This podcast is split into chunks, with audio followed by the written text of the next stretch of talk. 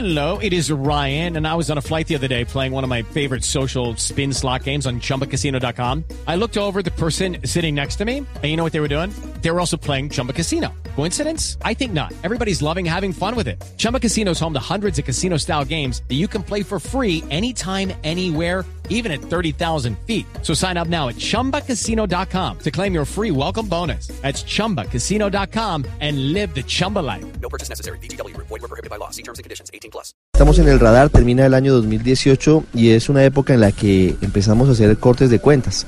Miguel Ceballos es el alto comisionado para la paz del gobierno del presidente Iván Duque, con unas eh, decisiones y con unos encargos adicionales que, que se le han eh, pedido para que los asuma a partir de ahora. Ha sido el hombre encargado, a la vez con la oficina del doctor Archila, de llevar a cabo la implementación del acuerdo y sobre todo, y esto es muy importante, mirar lo que viene con grupos como el ELN. Doctor Ceballos, es un gusto tenerlo hoy en el radar en Blue Radio. Muy buenas para usted, Ricardo, para todos los oyentes.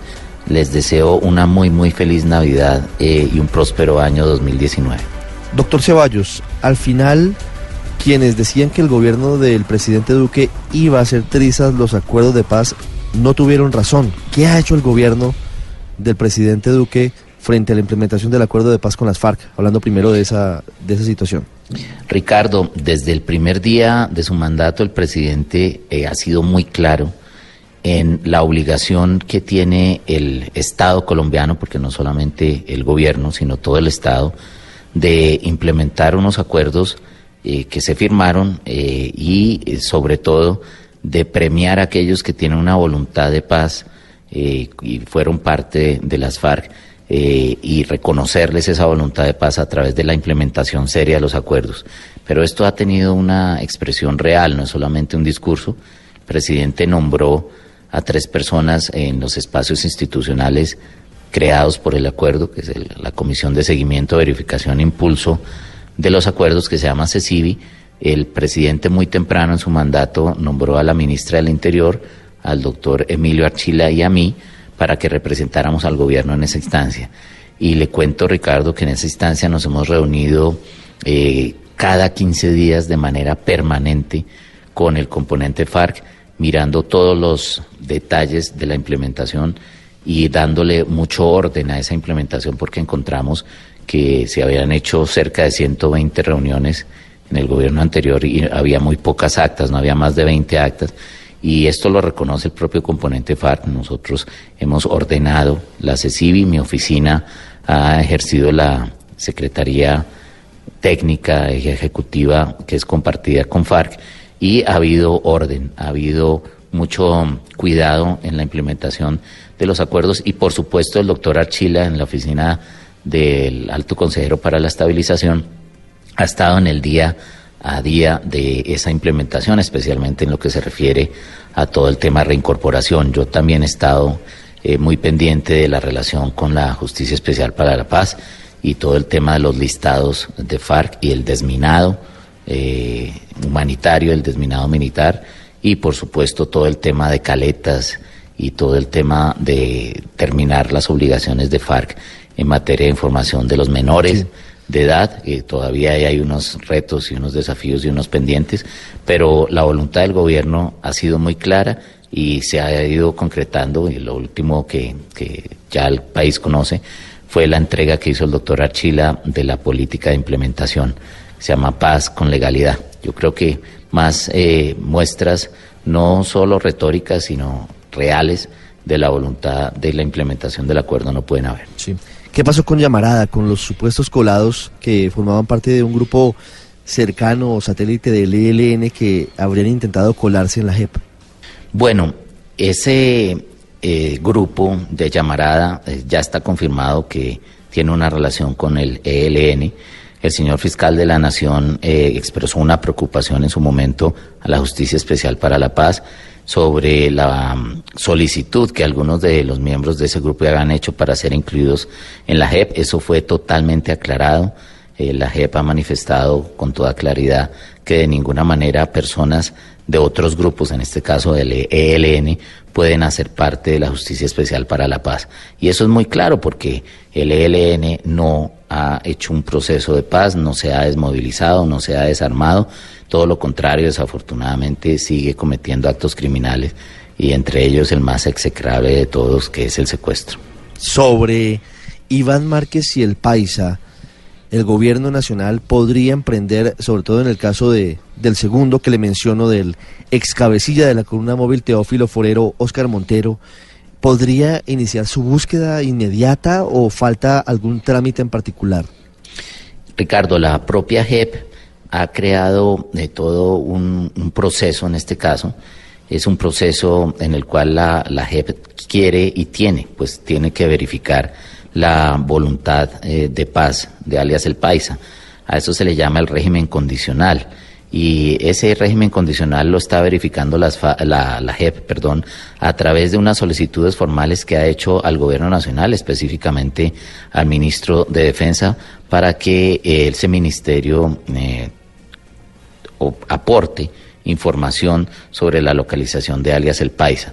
En ese sentido, es la propia JEP la que está adelantando ese procedimiento y ella misma sería la encargada de informar al gobierno si ese régimen de condicionalidad eh, que, concretamente es verificar si él está cumpliendo con los compromisos frente al proceso de paz, se cumple o no. De no cumplirse, por supuesto, la JEP informará oportunamente al gobierno y el gobierno tendrá que tomar las acciones eh, policivas a que corresponde. ¿El gobierno hoy tiene información de que el país está cumpliendo el acuerdo de paz o, no lo está cumpliendo? Esa información no la puede verificar el gobierno. Eh, la JEP se creó como eh, la instancia de la justicia transicional que le corresponde verificar esa voluntad de paz. Eh, ni en los acuerdos ni en ningún eh, marco legal ni constitucional le corresponde al gobierno tomar esa decisión o definir si está cumpliendo o no. Esa es una facultad exclusiva de la JEP. Comisionado, sobre el ELN, ¿en qué van las cosas? Pareciera que los diálogos no arrancan de nuevo, están suspendidos por decisión del presidente Duque, ¿hay luces frente a la posibilidad de que se reanuden, teniendo en cuenta que el ELN anunció una, una breve tregua navideña? Mire, en esto nosotros tenemos que ser muy claros. El presidente Duque ha mantenido abierto un espacio en Cuba donde hay miembros representantes del ELN, es decir, hay personas que están hoy con el carácter de negociadores y cuyas órdenes de captura están siendo, eh, no, fueron suspendidas. Es decir, no, su ejecución no se activa por decisión del presidente Duque eh, como una muestra clara de voluntad de paz. En ese sentido es muy, pero muy importante entender que el gobierno no ha suspendido nada. El gobierno está esperando que el ELN tome una decisión histórica eh, y el tiempo está en contra de ellos. Como usted lo menciona, eh, muchas organizaciones sociales eh, y algunas voces políticas muy importantes le habían pedido al ELN que cesara en sus acciones eh, criminales y la respuesta en nuestro concepto fue una respuesta que no se compadece con la voluntad expresada por el gobierno. Dijeron que iban a hacer una tregua de 12 días una tregua de 12 días en la cual de ninguna manera se refieren a la sociedad civil, Ricardo. Ellos dicen vamos a cesar operaciones ofensivas, obviamente se refieren a una contraparte militar, pero no dijeron nada a la sociedad civil. Creo que perdieron un momento importante, perdieron una gran oportunidad para decirle a todas aquellas poblaciones en el Chocó, en el Catatumbo, en Nariño, en Putumayo, en el Bajo Cauca, que estaban esperando que se hiciera un anuncio importante por ejemplo, eh, entrega de los secuestrados y cesar el secuestro como lo hizo en su momento FARC. Eh, ese, esa es una deuda que mi concepto tiene el ELN con la sociedad colombiana y también una deuda que tiene que ver con el reclutamiento de menores. Desafortunadamente, el ELN ha seguido mm, reclutando a, los menores de edad y ha seguido sembrando minas antipersona, conductas eh, que muestran que su voluntad de paz no es clara. 12 días de tregua eh, para nosotros no se compadecen con los cuatro meses en que el, el, gobierno colombiano ha mantenido tanto a los gestores de paz, que son Juan Carlos Cuellar y Eduardo Martínez, como a los negociadores en La Habana. Sí. El ELN está en esta tónica. Monseñor Monsalve, arzobispo de Cali, dijo que al gobierno pareciera que le vale huevo el esfuerzo de paz. ¿Qué opinión tiene el gobierno frente a, esa crítica que hace uno de los jerarcas de la iglesia que más ha intentado sacar adelante los diálogos? No, yo no quisiera entrar a calificar la terminología utilizada por, por Monseñor. Con él hemos tenido un, un, permanente contacto, pero no por ser Monseñor, sino por ser un representante de una institución tan importante como es la Iglesia Católica. Cuando nosotros como gobierno eh, nos comunicamos con la Iglesia, lo hacemos institucionalmente. Y creo que eh, es muy importante que la conferencia episcopal eh, siga acompañando eh, el esfuerzo de paz. Eh, definitivamente el gobierno sí le interesa la paz, por eso ha mantenido los negociadores, por eso ha mantenido los gestores, por eso todos los días está en la espera de que el eh, LN manifieste que a ellos también les interesa la paz. Yo respondería con eso.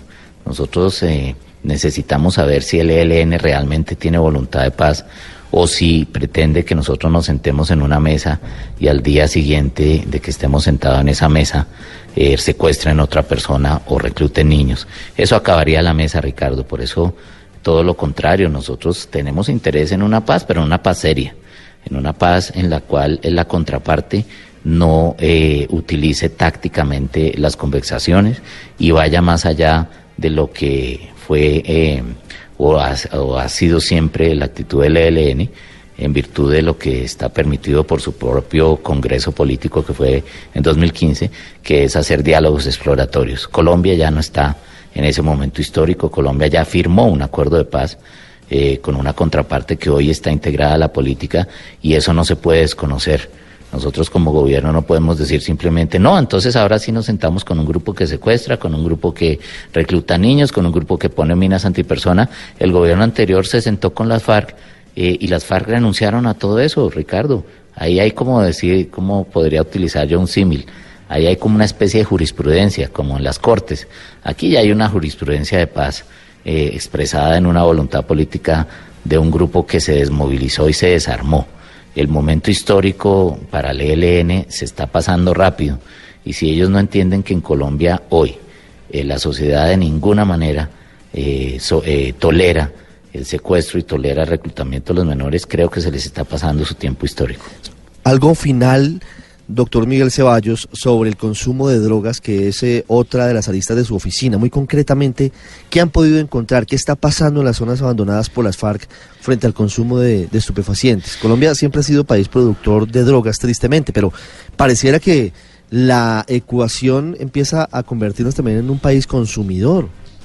Sí, Ricardo, nosotros estamos muy preocupados. Yo viajo por todas las regiones de Colombia y en las zonas donde hay gran producción de coca hay gran consumo. Esa es una correlación que nosotros estamos viendo. Muchos de los muchachos que se dedican a, raspar la coca reciben como pago eh, droga y eso está generando gran cantidad de adicciones. Nosotros en el, en Catatumbo estuvimos hablando con familias y con juntas de acción comunal y una de sus principales preocupaciones es el gran consumo eh, por parte de los jóvenes. Igual pasa en Tumaco, igual, igual pasa en Buenaventura, está pasando lo mismo en regiones del Bajo Cauca y por eso nuestra oficina va a ayudar en eh, esa campaña eh, que anunció el señor presidente junto con la ministra de Justicia, que se llama Ruta Futuro esa ruta futuro es la campaña contra las drogas. El presidente Duque nos ha pedido que hagamos un gran énfasis en la lucha contra el consumo y sobre todo algo importante, Ricardo, la prevención. Los padres de familia en Colombia están angustiados por el consumo de drogas. Ese escenario es el peor que hemos vivido en Colombia porque se produce la droga y también se consume. Entonces, eh, aprovecho este espacio de radar para hacer un llamado a todos los padres de familia en Colombia para que eh, empecemos a preocuparnos cada vez más por nuestros hijos porque eh, así firmamos la paz plena y la paz completa como todos añoramos si nuestros muchachos están en la droga y están en los en el consumo de estupefacientes pues obviamente eso genera eh, disrupciones rupturas familiares nuevas violencias y nuevos conflictos es Miguel Ceballos, alto comisionado para la paz del gobierno del presidente Duque. Doctor Ceballos, gracias por estos minutos. Finalizando Ricardo, año, una feliz Navidad. Igualmente para usted y todos los oyentes.